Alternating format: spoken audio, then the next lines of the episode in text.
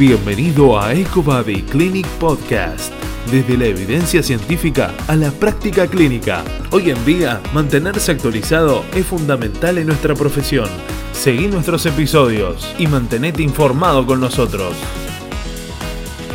Por información acerca de cursos, tratamientos y más, accede a www.ecobodyclinic.com.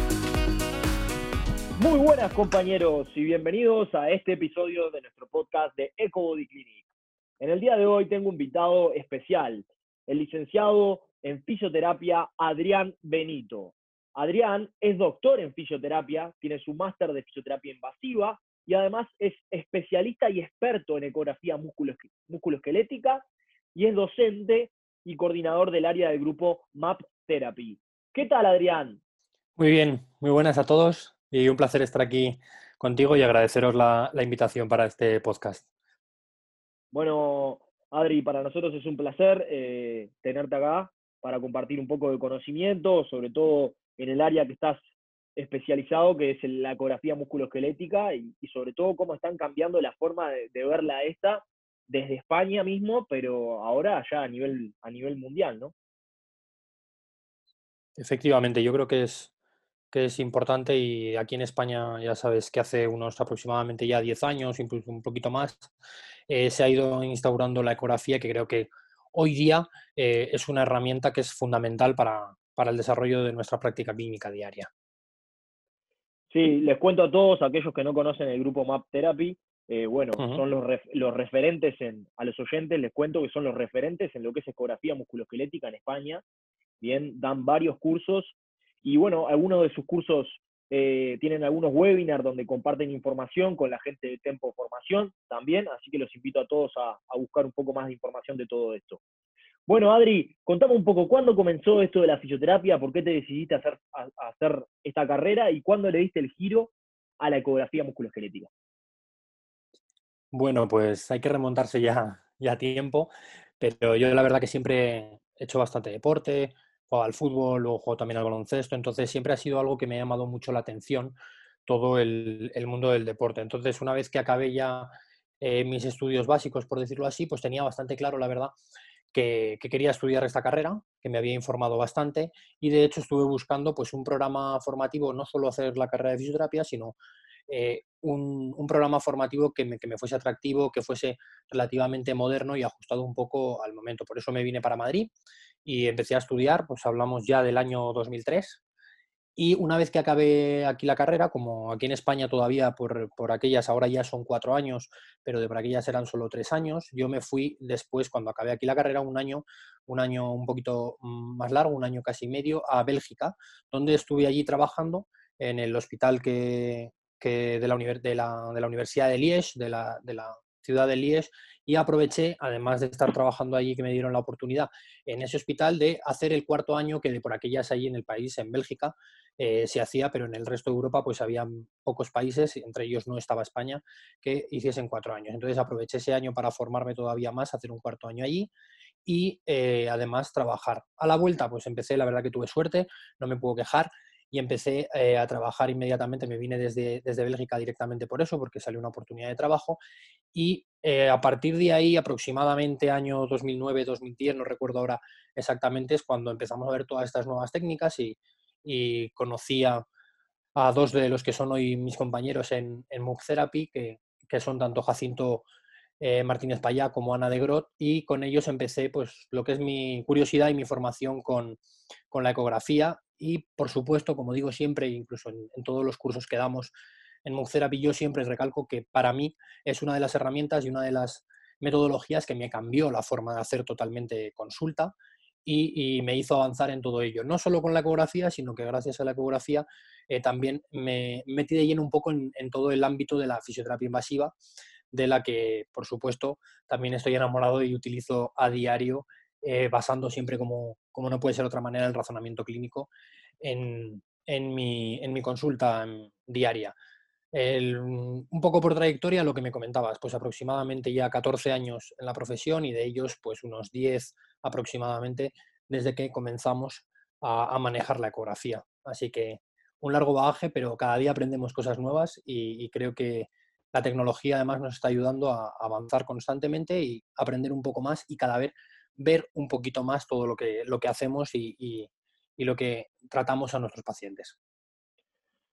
Sí, la verdad que, bueno, el, enfoque que ustedes le dan eh, es brutal. Eh, una de las preguntas que me hacía era, bueno, ¿cómo se habían conocido, eh, bueno, Godino, Cristina Sánchez, Ana de Grot y tú? Porque la verdad que se juntaron cuatro, cuatro ponencias enormes en lo que refiere a todo esto y, y, bueno, unos referentes para todos los que estamos en esto.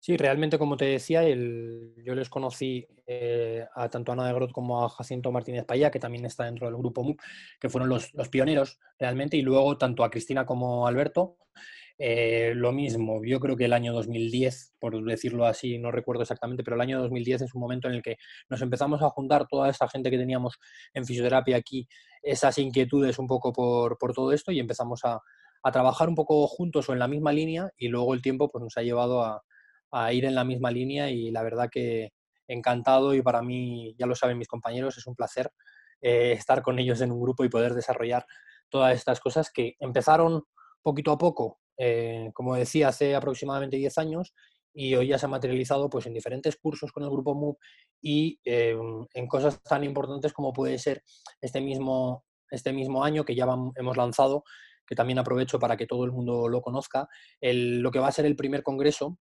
de fisioterapia, eh, de ecografía, perdón, neuromusculoesquelética en fisioterapia, el FIMU, que será el 9 de enero de 2021, en, será online y que también el grupo MUV Therapy pues, eh, está en la, en la organización de ello y aprovecho para decirlo a todo el mundo que como podéis ver, pues a lo largo de los años ese trabajo en equipo se va materializando en, en, diferentes, en diferentes cosas que creo que son muy interesantes, por lo menos para nosotros, y además nos apasionan y pueden hacer que todavía la fisioterapia pues, vaya un poquito más, más adelante.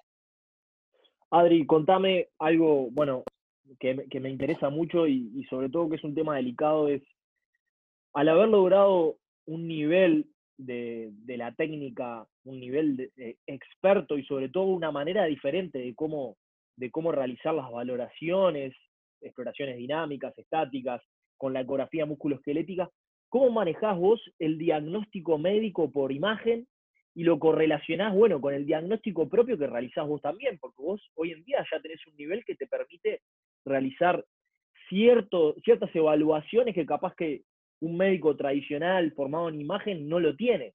Entonces, ¿cómo, cómo correlacionás un poco todo esto? Aquí lo que siempre intento destacar, y creo que es así, es que todo es sumatorio. Entonces, eh, tanto la exploración, evidentemente, que hacemos nosotros, como el diagnóstico que nos puede traer un médico, el recalcar que nosotros realmente, mi opinión es que nosotros somos fisioterapeutas, entonces nosotros lo que hacemos realmente es un diagnóstico de fisioterapia. Y quizá eh, me gustaría destacar que la ecografía como tal es una herramienta que cada una de las disciplinas de, la sanidad lo utilizamos de una, de una, manera diferente. Así como el radiólogo o el, el médico puede fijarse más a nivel estructural y, dar su diagnóstico médico, nosotros, o yo por lo menos lo que intento es integrar esas imágenes que yo consigo y esa capacidad que me da la ecografía como herramienta para hacer una valoración. Lo primero, in situ, en el momento, totalmente actual al momento donde estoy eh, con mi paciente y además trabajar para poder ver todas esas estructuras que después puedan generarme diferentes disfunciones. Entonces, creo que nosotros eh, lo que podemos hacer más, como bien decía, será una exploración no estática simplemente a nivel ecográfico, sino muy dinámica y que además nos permite jugar mucho con las diferentes eh, posibles eh, movilidades del paciente, con las diferentes acciones en las que encuentra el dolor y de esa manera poder ver y poder observar realmente qué está pasando en esa estructura para luego integrarlo eso con nuestras pruebas eh, clínicas y hacer un buen diagnóstico de fisioterapia que, por lo, que nos permita hacer un buen pronóstico y sobre todo un buen programa eh, de tratamiento. Excelente, excelente. Y, Adri, un poco eh, en cuanto a, referencias de cabecera en, lo que refiere a ecografía, ¿quiénes fueron tus mayores referentes a la hora de, bueno, de estudiarla? Sobre todo, y, lo mm, vuelvo a reincidir un poco, sobre todo mis compañeros, tanto Ana de Grot y, Jacinto Martínez Payá, porque creo que aquí en España fueron, bueno, creo no, son, es así, fueron los pioneros realmente en, utilizar esta herramienta como ah, fisioterapeutas. y, para mí, pues, eh, dime, dime. No, no, no, siga, sigue, sigue, sigue, sigue, tranquilo. Y, ellos realmente fueron un referente porque nosotros cuando nos empezamos a, a, interesar por todo esto de la fisioterapia invasiva, pues evidentemente, evidentemente vimos que era fundamental que los procedimientos fuesen ecoguiados. Por ello buscamos referentes en este campo y mis dos compañeros eh, así lo son. Excelente, Adri. Pensé que también tenían algún referente, bueno, en este caso algún médico imaginólogo de cabecera que, que, fue el... Por supuesto, sí. Por ejemplo, muchas veces nos piden bibliografía. Eh, yo mm, lo que hago es, y a día de hoy, que es lo que reincido, que da igual que lleves 10 años, que esto es constantemente aprendiendo y constantemente eh, leyendo e informando, sobre todo, eh, por ejemplo, hay un libro de Ángel Bueno, está muy bien sobre todo para iniciar. A mí me gusta mucho el, el libro de Bianchi, eh, eh, podríamos eh, Van Hoisbeck, lo que pasa es que nos metemos ya en, quizá libros que para empezar son un poco más densos, pero lo que sí, tanto toda la evidencia científica existente, que cada día hay más, como, como, yo he recalcado en varios webinars y varias formaciones que he dado porque me gusta y creo que es fundamental aunar esa parte clínica con esa parte investigadora y con la evidencia científica, podríamos hablar de, muchas, de muchas referentes en ello y, por supuesto, eh, no solo fisioterapeutas, sino también eh, médicos y radiólogos, como, como, he nombrado alguno de ellos. Martinoli puede ser otro de ellos que para mí me parece un gran referente y, que son libros que, por decir así, yo tengo en la mesilla y que consulto bastante a menudo. Sí, creo que el, libro de Martinoli y de Stefano eh, Martinoli Bianchi es es un muy buen libro, la verdad que muy completo. Efectivamente. Adri, eh, un poco introduciendo lo, bueno que tiene, que tiene toda esta visión que están dando ustedes es, es brindar al fisioterapeuta diferentes tips ecográficos y, cómo abordar estructuras mediante ciertos tips. ¿Cuáles, ¿Cuáles serían estos tips a la hora de hablar de manguito corto rotador? ¿Qué estructuras son imprescindibles a la hora de valorarla o cómo sería el protocolo de valoración de estas estructuras? Principalmente nosotros lo, vamos desarrollando ya hace tiempo en toda la formación y, hablando un poquito más de ese manguito rotador que todos conocemos, a mí me gusta mucho ahora ya eh, que tenemos, como decía, toda esa evidencia científica, toda esa cantidad de publicaciones y de libros que podemos eh, eh, referenciar y que podemos Em, visualizar eh, hoy día, podemos diferenciar de tres, tres, conceptos importantes, que uno es el manguito rotador y otro hablaríamos del intervalo rotador y ya últimamente se habla cada vez más, aunque hay estudios de, de, años mucho, mucho anteriores, del cable rotador.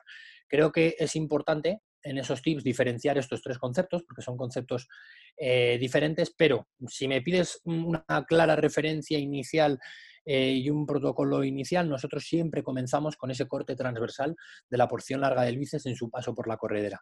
Creo que es eh, algo que debemos identificar eh, todos a la hora de hacer una exploración ecográfica y que sea nuestro punto de referencia, porque en base a este punto de referencia es donde nos vamos a mover medialmente, lateralmente, superior o inferior para ir encontrando las diferentes estructuras. Entonces, creo que la pregunta iba por ahí. la principal referencia va a ser la corredera bicipital en su corte transversal. Y luego ya, ya la mirarías en, en su eje largo también, ¿no? Eso es, sí, sí. Si podemos desarrollar todo el, protocolo, eh, lo que yo haría primero es un corte longitudinal de la corredera bicipital, donde ya vamos a valorar su anchura, su profundidad. De ahí vamos a hacer un giro de 90 grados para hacer una visión de corte longitudinal también de esa porción larga del bíceps. Y como decía, va a ser la referencia. Una vez valoradas estas dos, volvemos al corte transversal de la porción larga del bíceps para irnos a medial. ¿Qué nos vamos a encontrar en medial? Lo primero que vamos a valorar es el primero de los tendones de eh, uno de los músculos del manguito rotador, que es el tendón del músculo subescapular.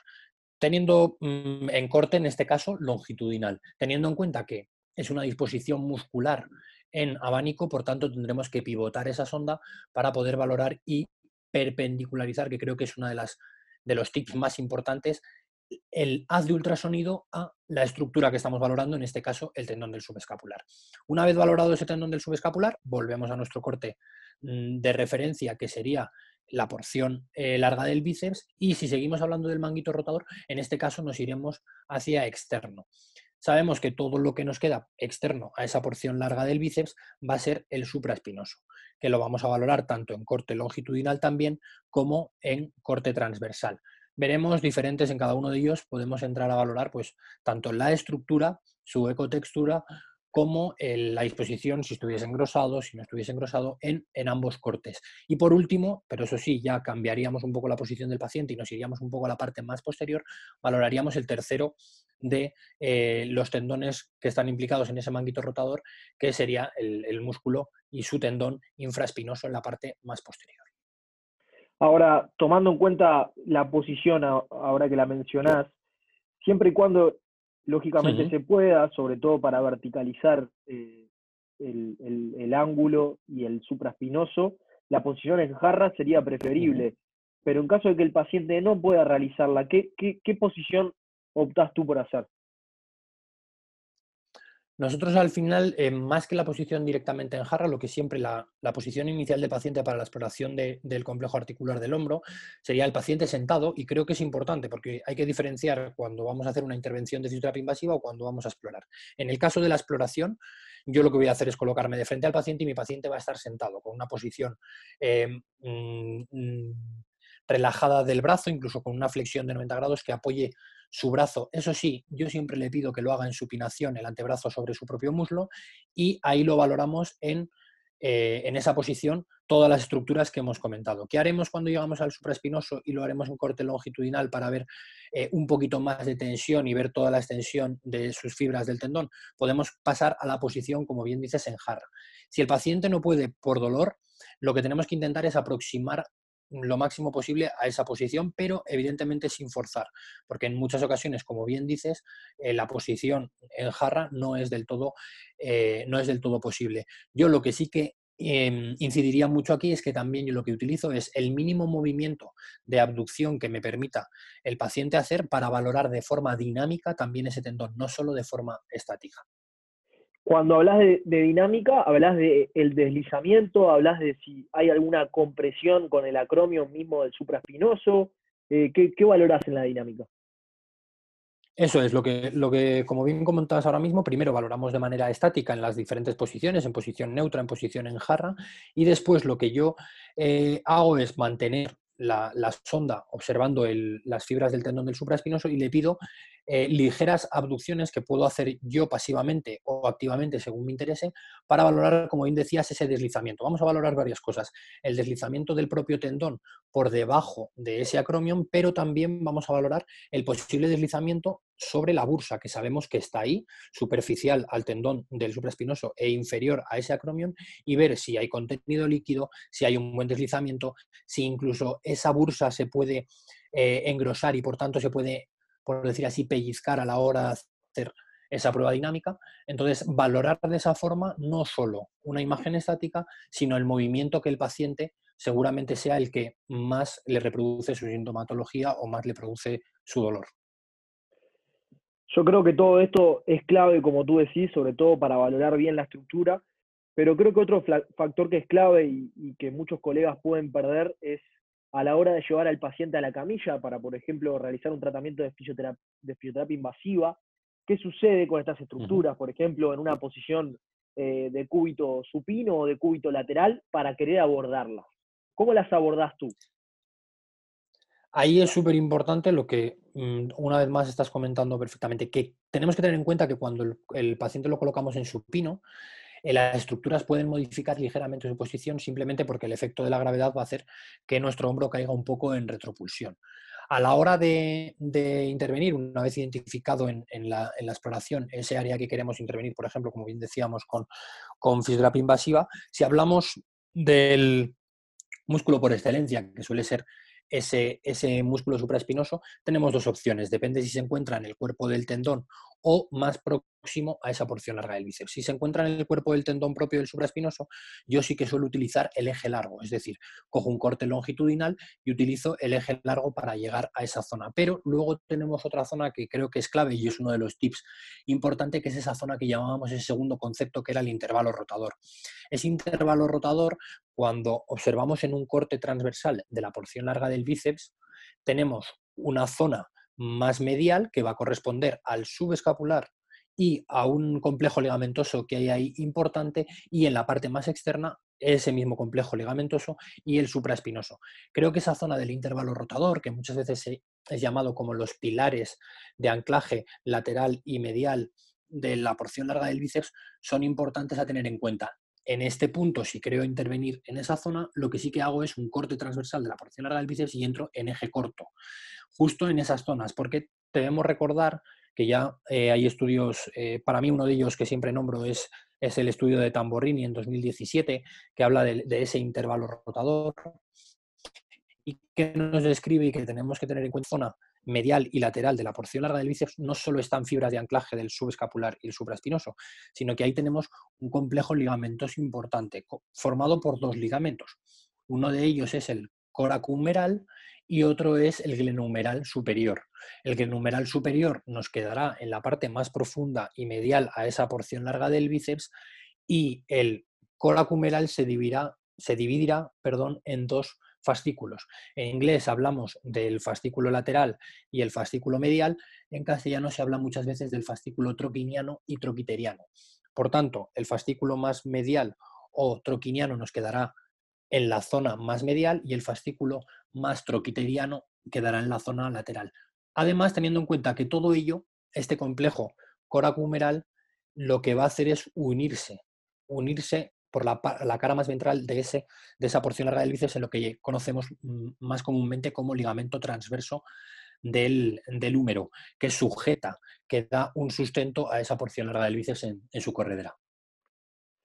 Claro, y aparte muchas veces estos ligamentos también son causa del dolor. O sea, mismo el glenumeral superior no sería corresponsable a la hora de darle sostén a todo este complejo. Totalmente, como bien dices, eh, es súper importante, antes no se tenía tan en cuenta, pero tenemos que tener en cuenta estos dos eh, ligamentos porque sabemos que esa zona de tejido que está en la periferia del, de la porción larga del bíceps corresponden a estos ligamentos. Entonces, eh, podemos imaginarnos el, este complejo ligamentoso cómo da ese, como bien decías, ese sustento. Yo siempre pongo el ejemplo del puente, que si alguien me ha escuchado lo habrá oído muchas veces, en el que tenemos dos pilares básicos, que son ese pilar medial y ese pilar lateral, ese pilar lateral que lo forma ese complejo ligamentoso, y luego todas esas fibras tendinosas que van llegando de lo que llamamos el manguito rotador, tanto el supraespinoso como el subescapular. Entonces, es fundamental valorar esa zona en ese corte transversal, como decía, porque si esa zona está afectada, esa zona, mm, ese complejo ligamentoso está afectado, probablemente ese, ese transporte de fibras, esa sustentación de la de la glenumeral eh, verse mucho más afectada. De hecho, en diferentes estudios que están más enfocados a la cirugía y a la, medicina quirúrgica, eh, le dan gran importancia a, esa zona, a esos dos pilares y una, una, fibroso que también los une, que podemos hablar por la parte más eh, profunda al supraespinoso, que es lo que llamamos el cable rotador, que lo que hace es como un transporte de todas las fuerzas, es decir, todas las fuerzas que llegan en diferentes direcciones, este haz fibroso con ese complejo ligamentoso sustentan eh, la articulación glenumeral. Por ello, le dan gran importancia a si está afectado o no eh, esta zona en, en, el complejo articular del hombro a la hora de hacer una sutura o de hacer una intervención u otra. Excelente, excelente, Adri muchísima información y sobre todo varios lugares que abordar, muchísima información y, varios lugares que podemos abordar y no solo los tradicionales con la fisioterapia invasiva, porque también todos estos lugares pueden ser fuente, fuente de dolor. Adri, consultando, consultando un poco acerca de presets o acerca de, bueno, de frecuencia, de profundidad, de ganancia, eh, ¿cuáles serían los valores para Lógicamente sabemos que difieren según el paciente, según su ecogenicidad, pero ¿cuáles serían los valores que tú utilizas aproximadamente a la hora de valorar el manguito cortorotador, sus ligamentos? A ver, como bien dices, es complicado aquí porque yo creo que son dos cosas eh, importantes. Una de ellas es la habilidad que tenga el, explorador y otra también es el equipo. El equipo que tengamos porque hoy día la verdad que hay mm, una gama extensísima de, equipos y, de, alta, de alta resolución, entonces puede variar un poco y mm, esos valores eh, suelen variar además. Y otra cosa súper importante es el paciente que tenemos delante. Tenemos en cuenta que justo por encima de todo esto que estamos comentando tenemos un músculo tan potente como puede ser el deltoides, entonces ese grosor del propio deltoides puede modificar esa frecuencia. Yo te puedo decir que he trabajado con personas que no tengan un gran deltoides en una frecuencia de 10, 12 o incluso me he tenido que bajar a 8 cuando encontramos un deltoides más potente. Yo siempre lo que mm, creo que es importante resaltar aquí que teóricamente siempre decimos que hay que intentar utilizar la mayor frecuencia posible siempre que lo estemos visualizando bien. Y para mí esta segunda parte es más importante. Tenemos que elegir esa frecuencia que a nosotros nos permita visualizar mejor el contraste entre eh, la hiperecogenicidad y la hipoecogenicidad. Mm, en un hombro, como bien te digo, depende muchísimo del paciente que tengamos delante y del equipo, pero alrededor de unos 10 eh, de, unos 10 hercios es donde normalmente nos podemos mover. Si la persona es un poquito más delgadita, nos podemos subir a 12 y si eh, necesitamos más profundidad, pues nos iremos a 8. En cuanto a la ganancia, es un poco lo, que me, lo mismo. Eh, depende mucho de mm, el, explorador que esté haciendo, el, fisioterapeuta que esté haciendo o sacando ese, examen ecográfico. porque tenemos que recordar que, que, la ganancia lo que nos va a permitir es ese contraste entre lo más hipoecogénico y lo más hiperecogénico. Entonces, como decía anteriormente, creo que cada uno tiene que ajustar eh, la imagen a su ojo para poder hacer valorar. Y lo que sí que es importante y hay que resaltar sin ninguna duda es que cuando hagamos exploraciones sucesivas, en la segunda, tercera sesión que venga el paciente, sí que hay que intentar ser lo más eh, parecidas las dos, eh, las dos imágenes que saquemos para generar una buena comparativa que nos permita realmente eh, visualizar cambios. Sí, creo que, creo que las comparativas, bueno, es parte también de todo protocolo, ¿no? Siempre clave, comparar, efectivamente. clave, efectivamente, y, y, bueno, también guardar la imagen, ¿no? Me parece que el almacenamiento de imágenes también es fundamental, es otro, otro dato que a veces uno puede perder en cuenta, pero no puede dejar de vista. Totalmente, como dices, vamos, nosotros tenemos pues una gran batería de, imágenes, pero porque creo que es fundamental, eh, sobre todo el primer día cuando hacemos una exploración inicial a nuestro paciente, guardar bien todas las imágenes, por eso también es importante y nosotros incidimos mucho en el grupo Move en toda la formación, tanto la formación básica como la formación de miembro superior, miembro inferior y tronco y sistema nervioso, lo que hacemos en todas ellas es protocolizar mucho esa exploración para acostumbrarnos y hacer siempre unas exploraciones similares que luego nos permitan eso, una reproducibilidad y una comparativa, tanto en el momento de la exploración inicial con el hombro contralateral, como en sucesivas para ver esa evolución del tejido. Creo que es fundamental. Hay que guardar las imágenes. Adri, y, un poco respecto a, lógicamente sabemos que la calidad del equipo influye mucho y hay equipos que hoy en día son brutales, pero para comenzar, se puede comenzar con, para aquellos que todavía no han adquirido ecógrafo y quieren comenzar sus primeros pasos, ¿qué les recomendás tú a la hora de buscar un equipo? Sobre todo, mm, cosas muy importantes. Eh, lo primero de todo, que el equipo sea multifrecuencia. No podemos, hay, hay equipos ecográficos que utilizan en otras eh, disciplinas, utilizaban anteriormente en otras disciplinas, sobre todo médicas, y que eh, tienen una frecuencia única. Y para nosotros como fisioterapeutas es fundamental eh, que tenga multifrecuencia, que podamos variar, como bien hablábamos antes, esa frecuencia, pues bien, desde 12 a 8, que podamos cambiar esa frecuencia para poder ver estructuras tanto superficiales como profundas. Y otra de las cosas que, les comento es que em, prueben el equipo. Si tienen esa posibilidad antes de, adquirirlo, que lo puedan probar. Y para la hora de probar, nosotros siempre hablamos de tratar de ver estructuras superficiales y profundas. Por eso siempre hacemos, decimos que lo ideal es intentar hacer una prueba, por ejemplo, en una articulación como puede ser la cadera, para ver cómo se comporta nuestro equipo, calidad de imagen en esa parte más profunda y hacer también una exploración en, por ejemplo, todos los tendones flexores de la muñeca, para visualizar también ese comportamiento de resolución a nivel más superficial. Creo que son cosas importantes a tener en cuenta y quizá las más básicas. Y hoy día, eh, como bien decías, hay equipos eh, muy potentes, incluso los que se supone que son de un poquito menor gama, eh, suelen ser equipos ya que tienen una resolución importante. Pero yo miraría eso, sobre todo que sea multifrecuencia y si pueden hacer esa prueba, que prueben tanto en profundo como en superficial. ¿Y qué valor le das al Doppler tú en todo esto? Mira, mm, ahora mismo me lo acabas de recordar y es algo que, que, tenía que haber dicho yo porque es otra de las cosas que incidimos constantemente.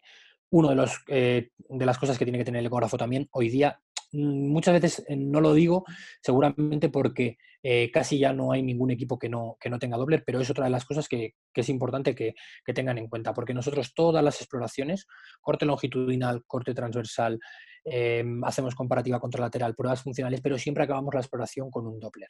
Porque la presencia o no en determinadas zonas que estamos explorando de esos pequeños vasos eh, nos va a dar mucha información. Y a veces no mucha información para nuestro tratamiento, sino para algo más importante, y es que pueda haber algo que tengamos que derivar automáticamente. Es decir, conocer eh, esa, esa, esa, presencia de vasos o no en determinadas zonas es vital para que muchas veces, no solo por Em, por el proceso lesional que estamos analizando, sino porque encontremos a lo mejor hallazgos que nos hagan tener que derivar al médico vascular, eh, a la medicina interna, a quien, al, profesional que corresponda. Entonces creo que es fundamental, no lo he dicho antes y es error mío, pero tenemos que tener Doppler en el equipo sí o sí para precisamente identificar todas estas zonas y ya no te cuento si hacemos intervenciones de fisioterapia invasiva a la hora de entrar con una aguja para poder discernir y poder ubicar dónde pueden estar esos vasos eh, primarios que podamos tener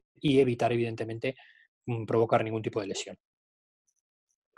Una pregunta que, bueno, es un poco compleja y que me gustaría hacerte es respecto a todo esto de los fenómenos de hipervascularización y, de de, Doppler positivo, eh, ¿qué tendones encuentras tú si hay un comportamiento eh, con mayor frecuencia que tiendan a esta hipervascularización en mayor medida que otros tendones? Aquellos tendones que tienen vaina, que no tienen vaina, ¿cómo se da este comportamiento? La clave del, por ejemplo, mira, ahora que hablábamos del, del hombro, eh, es verdad que, por ejemplo, en el tendón del supraespinoso, que es uno de los que muchas veces exploramos, es más difícil encontrar esa hipervascularización, pero ya con los equipos eh, eh, actuales, pues podemos incluso visualizarlo. Pero si queremos como nombrar o lo que yo me encuentro en clínica diaria como tendones que tienden más a esa, cuando están lesionados, a esa neovascularización, hipervascularización, pues por ejemplo, los tendones de vaina simple, como pueden ser el tendón rotuliano o el Aquiles, el Aquiles es uno de ellos que suelen presentar doble positivo y nos dice muy el pronóstico de la lesión, pero también los de doble vaina. Aquí más hipervascularización que otros, en el doble vaina sí que es súper importante discernir si esa hipervascularización o neovascularización está intratendón o en la vaina. Porque ahí sería uno de los casos que si encontramos una vascularización se encuentra en el que rápidamente derivaríamos porque podríamos tener un componente de tendones. Quizá haya algunos tendones, ya no porque sean de doble vaina o de vaina simple, que tengan mayor predisposición y creo que de los que vemos a, diario en consulta, pues el Aquiles es uno de ellos, igual que el, el rotuliano. Excelente, Adri, excelente, muchísima información. Bueno, Adri, no me queda más que agradecerte por, por ese tiempo, sé que estás con la agenda muy ocupada, eh, dejarte un grande abrazo y invitarlos a todos a seguir las redes de Map Therapy, que están dando cursos en este momento por toda España con muchísima información de, alto valor y alto nivel. Muchas gracias, Adri. Perfecto, muchas gracias a vosotros, que la verdad que se agradece que tengáis iniciativas así. Un placer conocerte por aquí y además poder compartir eh, contigo unos minutos y como bien decías, pues invitaros a todos y recordaros lo que os comentaba del, del Congreso FAIMU, para este 2021, el 9 de enero, y que lo podáis buscar, que ya se pueden hacer todas las inscripciones y podéis ver toda la información de los grandes ponentes que tenemos ahí. E invitaros a que, si queréis y os gusta este mundo como a nosotros y os apasiona de la ecografía, pues que, lo podáis, que lo podáis ver. ¿De acuerdo? Entonces, muchas gracias, de verdad, Federico, por, por tu tiempo también y, por hacer una, una entrevista tan agradable. Muchas gracias. A ti, Adri, un fuerte abrazo.